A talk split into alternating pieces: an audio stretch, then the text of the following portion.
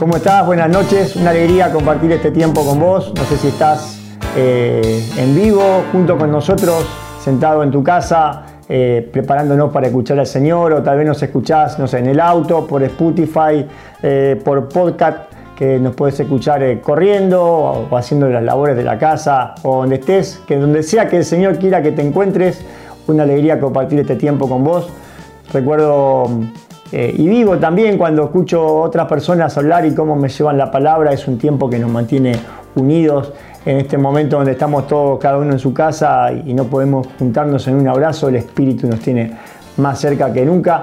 Ojalá te puedas estar este, suscribiendo al canal y poniendo un link, si te gusta, un link, no, un like.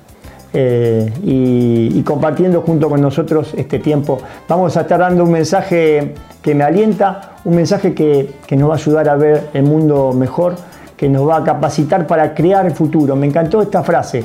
Vamos a ser creadores del futuro. Dios quiere que creemos el futuro por delante. Nos ha preparado para eso, nos ha capacitado y me parece que es una misión maravillosa que tenemos como cristianos.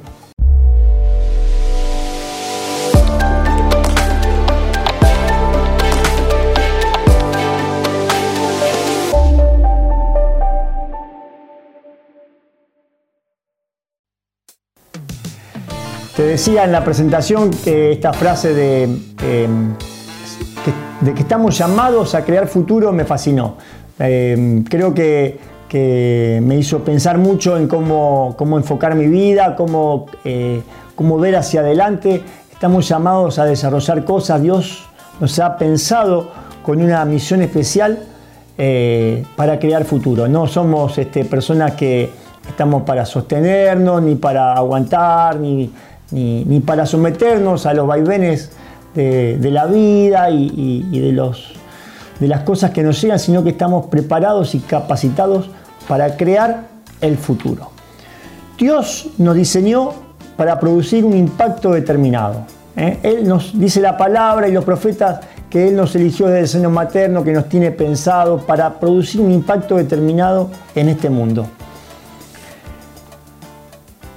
Me encantó en la Biblia ver cómo tantas personas eran distintas y tenían lugares y espacios diferentes conforme a cómo era el diseño que Dios tenía para, para, para cada uno de ellos. Por ejemplo, Pedro, que era un pescador, de repente Dios lo mandó a ser el líder de, la evangelización de su pueblo, de los judíos. ¿eh? Mayormente Pedro tenía su impacto en ese lugar, era el líder de la iglesia, pero después otro que era un judío muy practicante, muy famoso, Dios lo llamó a hacer impacto en eh, los gentiles, en gente que no era judía, que no creía originalmente en Jesús.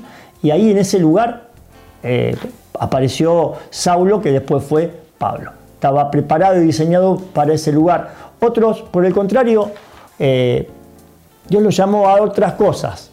Ananías, por ejemplo, que era un hombre de Dios, fue llamado a impactar en Pablo. Era su, mayor diseño era ese, imponerle las manos, tener el valor de atravesar y sentarse frente al enemigo y hablarle de Dios, y ese fue eh, Ananías. Y otros personajes con diferentes situaciones, pensaba por ejemplo en José, el papá de Jesús, que no sé, él era un trabajador, habrá pensado en casarse y tener hijos y familia, y de repente Dios lo llamó a impactar en Jesús con sabiduría, con equilibrio, debe haber sido realmente alguien especial para que tuviera ese impacto en ese lugar. Tenía la capacidad de crear el futuro.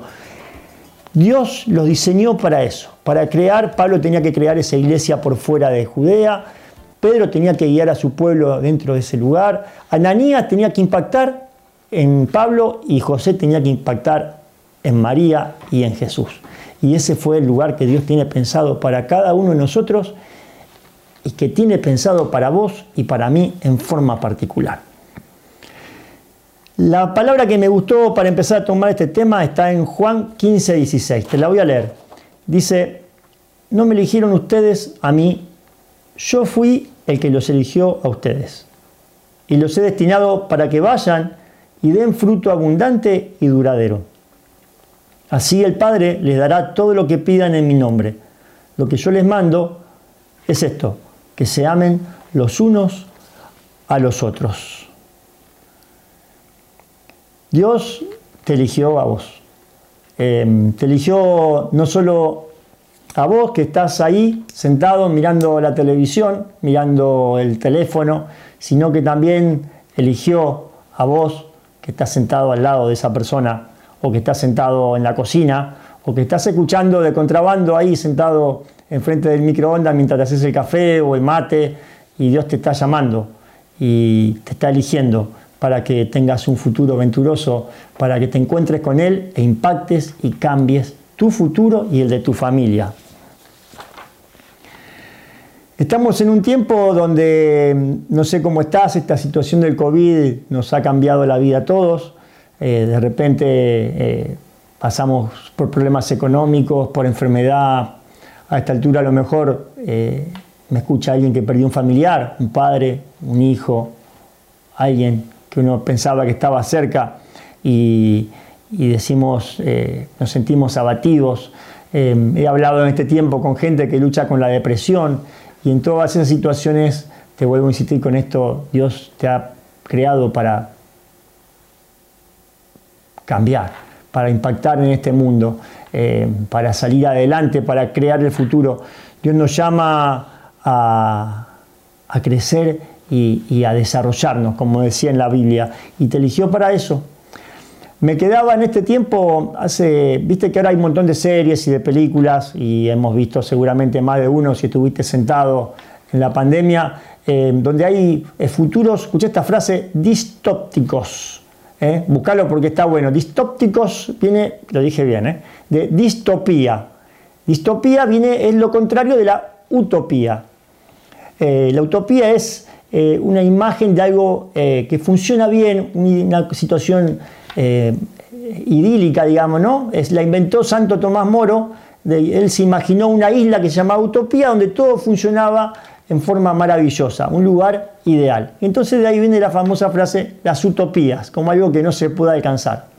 Y de repente empezamos a ver en este tiempo, y, también hubo antes, ¿no? Historias imaginarias de situaciones que, eran malas. ¿eh? Así como alguien se imaginaba algo que funcionaba bien, alguien se sentó a imaginar cosas que funcionaban muy mal. Y ahí aparecieron las distopías. ¿eh? Y aparecieron series y libros distópticos, que con el tiempo vemos que la verdad, a mí en lo personal, no me dejaron de, me dejaron de agradar tanta cosa negativa y tanto imaginarse que sale todo mal, ya demasiado tengo para mirar por la ventana que andar agregando cosas ahí en la, en la, en la imaginación. Pero pensaba esto, ¿no? A veces nuestra vida está metida en este lugar y vemos nuestro futuro distóptico, vemos un mundo, un futuro destruido, triste, eh, lamentable, vemos un futuro eh, sin salida. A veces nos toca pasar por situaciones malas y sabemos que, bueno, que las podemos superar y que con la ayuda de Jesús salimos adelante, pero este mensaje está pensado para vos que tal vez no lo ves de ninguna manera y, no ves salida. Y entonces te aliento a que, a que, bueno, a que veas este mensaje eh, especial de Dios para vos, de que estás capacitado y Dios te pensó para crear un futuro de bendición. Y que podemos ir a ese lado porque Dios te eligió, como decía esta cita en Juan 15, 16, eh, te eligió vos y te destinó para que des un fruto abundante. Ese fruto tiene que ver con crecer, con desarrollarse. Me encanta la palabra fruto porque nos permite eh, tropezar y volver a, levantarnos otra vez. El fruto, viste que es algo maravilloso. El fruto se produce en, los vegetales. Normalmente el ciclo completo produce una flor y la flor después produce un fruto que termina cayéndose. Muchas veces ese fruto tiene semillas que producen a su vez otras plantas. Y al año siguiente tenemos nuevamente una nueva flor y un nuevo fruto. Y a veces tenemos temporadas mejores con más o menos fruto y ahí es cuando Dios nos pone siempre como ejemplo a los vegetales. Estás preparado para dar fruto. No importa si te caes, si te diste poco, si diste mucho, nuevamente podés ponerte en carrera y dar los frutos que necesitas. Dios te eligió. Y, si, y vos decimos, ¿y cómo hago para crear futuro? Porque cuando Dios te elige, cuando Dios te elige, em, ¿cómo es que, yo lo sigo? Porque estoy dispuesto a cambiar mi manera de vivir y a cambiar mi manera de pensar para hacer lo que Él me dice. Y ahí estamos cuando luchamos entre mi voluntad y la voluntad de Dios. Y a mí me pasaba al principio, y normalmente me pasa siempre cuando me encuentro en esta dicotomía de que tengo que seguir, de qué es la voluntad de Dios. Y encontré una descripción que me encantó. Eh, la voluntad de Dios no se parece a un mandato, no se parece a un mapa, no se parece a un GPS, es distinta para cada uno de nosotros. Y, a mí me encantó porque la voluntad de Dios se parece a un momento de oscuridad cuando alguien prende un fósforo y vos podés ver quién sos realmente y a dónde tenés que ir. Es como cuando eh, en un momento de oscuridad en medio del campo hay un relámpago que ilumina la noche fuertemente y vos te permite descubrir eh, los rostros, las formas a tu alrededor. Y de esa forma descubrimos para qué fuimos creados, cuál es nuestro diseño, cuál es la voluntad de Dios. Eh, en ese momento que me ha tocado ver en mi vida y en la vida de tanta gente que he conocido a lo largo de estos años en el Señor, es gente que de repente descubrió que, vivía en una situación de tristeza que no podía sostener, eh, descubrió que era una persona valiosa porque se sintió amada por Dios, descubrió que ya no podía tolerar el abuso ni la violencia en su hogar eh, y que podía cambiar. Esas son las situaciones en las cuales la voluntad de Dios te permite cambiar tu vida y crear el futuro. Esto ya no funciona más. Yo no estoy diseñado para esto, estoy diseñado para cambiar una situación determinada. Pensaba, siempre me encantó una historia de un muchacho que eh, terminó la secundaria junto con su hijo. Eh, me encantó y yo le pregunté a él cómo había sido y él me decía, me encontré con Dios y, y cuando le quise decir a él que estudiara me di cuenta que él no quería, entonces le propuse que estudiáramos juntos, que yo iba a estudiar a la par de él, así que yo me inscribí en la en la secundaria nocturna y él eh, comenzó nuevamente a estudiar y terminaron juntos la secundaria y él pudo torcer la historia de su familia porque creó esta realidad. Y después comenzó a estudiar un profesorado de historia, así que ya teníamos casi un universitario en ese lugar. ¿Por qué? Porque Dios de repente le hizo luz en su corazón y descubrió quién era. Él no era eh, un obrero normal, sino que era una persona que podía crecer, desarrollarse y desarrollar e impactar a sus seres queridos. Una vez que sabemos quiénes somos, que nos descubrimos dignos, que nos descubrimos que hay cosas que, no hemos estado diseñados para hacer, eh, no estoy diseñado para mentir, no estoy diseñado para drogarme, no estoy diseñado para robar, no estoy diseñado para solamente vivir en un trabajo que me, me extenúa, sino que estoy desarrollado para hacer otras cosas, es que podemos cambiar nuestra vida. Y ahí empezamos a crear futuro. Eh, el futuro se crea primero en mi interior, surge una idea, un desarrollo, eh, algo personal, después cambia mi exterior y cuando eso empieza a suceder inmediatamente cambia mi entorno y creo mi futuro. Pensamos muchas veces que las realidades em, surgen así, que han estado siempre de esta manera y pensaba, por ejemplo, cuando vemos hoy la realidad de los salesianos, ¿eh? que es un movimiento de la iglesia que, crea escuelas y que trabaja con jóvenes y, todo eso surgió de la persona hace unos siglos atrás que se decidió, descubrió que los niños eran encerrados en cárceles con adultos y él decidió que esto no podía ser, que tenía que haber una forma distinta y empezó a cambiar y a crear una pedagogía y conseguir una casa donde los tuviera juntos y todo eso empezó a crecer hasta que con los años se desarrolló. Hoy el grupo de oración está armando su casa, tiene el terreno, está preparando los planos, eh, buscando los permisos de edificación. Y todo esto empezó hace muchos años con un sueño eh, de un grupo que empezamos ahí a crecer, que soñamos con esto y que de a poquito, de a poquito se empezó a crecer y empezamos a crear entre todos ese futuro que había sido un sueño de Dios, que Él nos mantuvo. Porque una vez, como decía esta cita que habíamos leído, eh, cuando Jesús dice Dios los eligió, para que vayan a dar fruto. Dice que así el Padre les dará todo lo que pidan en mi nombre.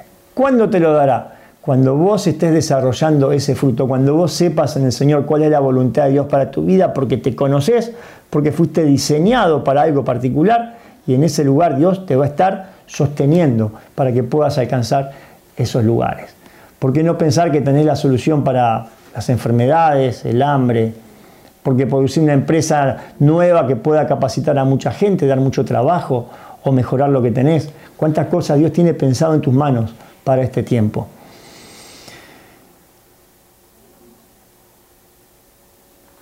esta revelación de quiénes somos, que Dios te va a dar, ese momento de iluminación tan maravilloso que no se produce una vez, sino que se produce varias veces, tantas como las precises, porque en ese momento es el que te da el impulso hacia el futuro, tiene que ser alimentado por la fe. Esta es una fe que te va a dar el Señor. La fe es llamar a las cosas que no son para que sean. Es la garantía de las cosas que no se ven. Es esa fuerza que Dios te va a decir, eh, que vas a poder ver lo invisible. Moisés dice que tenía esa capacidad, esa fe que le permitía ver lo invisible. ¿Por qué? Porque él creaba el futuro que Dios le había mostrado. Y nosotros estamos capacitados para eso. La ansiedad te va a decir que el futuro tiene que ser evitado. La ansiedad, el miedo que no es de Dios, que es sembrado por, por el enemigo, eh, que tenemos que cuidar de, no alimentarla con, lo que te decía antes, ¿no? Tal vez eh, eh, esos mensajes distópticos de desastre, de tristeza, de amargura, sino que empezar a alimentarlos con la palabra, con gente que te, levante esa fe, ese entorno de fe. Eh, la ansiedad te va a decir que el futuro tiene que ser evitado, que va a ser malo, que va a ser negativo. Y la fe te va a decir que Jesús te está esperando del otro lado, que tiene cosas maravillosas para tu vida. Y que Él dice, fíjate lo que le decía Jesús, el Dios va a estar con ustedes. Él va a estar ahí. Lo que pidan, lo que quieran que le pidan a Jesús en mi nombre cuando estén en la voluntad de Dios, Dios te lo va a dar. Em, Dios está ahí muy empeñado en que vos creas el futuro. Porque cuando vos lo creás vas a tener un mundo de bendición. ¿Y en qué dice Jesús, tomando esta cita nuevamente? ¿Qué tengo que crear? Un mundo en el que se amen los unos a los otros. Y en esto, en esto de pensarlo, eh, es algo que cambia continuamente. Pensaba en Francisco como él insiste en este tiempo, ¿no? este, este amor los unos con los otros tiene que ver con, con ser fraternos y entonces explora cómo somos fraternos unos con otros en el trabajo, en la economía, con la familia, con los hijos, con los amigos, cómo somos fraternos, cómo amamos la naturaleza que Dios nos ha dado para proteger el medio ambiente, cómo hacemos los... Eh, no sé, siguiendo este extremo de cómo nos amamos, Él es creativo en un montón de cosas. Y Dios te llama a lo mismo. ¿Cómo somos creativos? Con nuestros hijos, con nuestros vecinos, con nuestra esposa, nuestro esposo, nuestros padres, con la gente que está en la calle, el que te limpia el vidrio. ¿Cómo creamos este, este amor, este mundo nuevo que vamos desarrollando cada día? Ese futuro que Dios te manda a crear. Y sé que a veces, eh, a veces son momentos difíciles donde las cosas parece que se detienen Jesús en una palabra muy especial que siempre me ha servido, me ha servido, me, ha servido de guía cuando había dificultades, está en Mateo 6, 25, cuando Jesús le dice, no se inquieten pensando que van a comer o a beber para subsistir o con qué vestirán su cuerpo, no vale más la vida que el alimento y el cuerpo que el vestido. Fíjense en las aves del cielo, ni siembran, ni cosechan, ni guardan en graneros, y sin embargo el Padre Celestial las alimenta. ¿No valen ustedes mucho más que ellas? ¿Quién de ustedes, por más que lo intente, puede añadir una sola hora a su vida? ¿Y por el vestido? ¿Por qué se inquietan? Fíjense en cómo crecen los lirios del campo y no se fatigan ni tejen, y sin embargo les digo que ni Salomón en todo su esplendor se vistió como uno de ellos. Pues si a la hierba que hoy está en el campo y mañana se echa el fuego, Dios la viste así.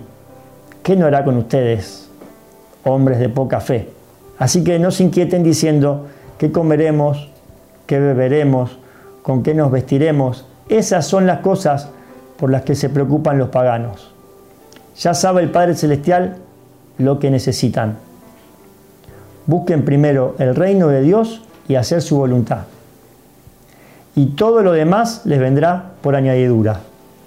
No se inquieten por el día de mañana, que mañana traerá su propia preocupación, a cada día le basta su propio afán. En palabras de Jesús, ve a crear el futuro porque Él está al lado tuyo. ¿Cómo lo hago? Busca el reino de Dios y su justicia. ¿eh? Busca el reino de Dios y hacer su voluntad, dirá otra Biblia. Busca de Dios, busca cambiar tu vida cada día. El mañana va a llegar solo y qué bueno que te encuentre trabajando en el reino de Dios. Porque cuando todo esto funciona, cuando buscas de Dios, buscas tu voluntad, Dios te va a sostener, como decía la cita original que habíamos leído a ver que la tengo por acá, en Juan 15, 16. Dios te ama, Dios te ha diseñado y, tal vez estés en un momento de profunda oscuridad y de tristeza, pero Dios tiene un futuro para tu vida. Tiene un futuro en tus manos, tiene un futuro que podés crear, ha pensado en tu vida para que impactes de cierta y determinada manera en, en este mundo. Eh, Dios necesita personas que alienten, personas que bendigan, personas que creen, que solucionen situaciones. Dios te ha pensado para esa manera especial y te eligió a vos y a mí para que seamos plenos, felices y seamos una solución para este mundo que tanto lo necesita. Dios te bendiga. Quiero de verdad darte un abrazo re grande. Estás ahí, eh, te siento muy cerca. Eh, no bajes los brazos, eh, abrazarte con alguien, eh, llama por teléfono, dale un afecto especial, porque Dios necesita de tus manos y de las mías para llevar su amor a cada uno de nosotros. Dios te bendice y nos vemos la semana que viene.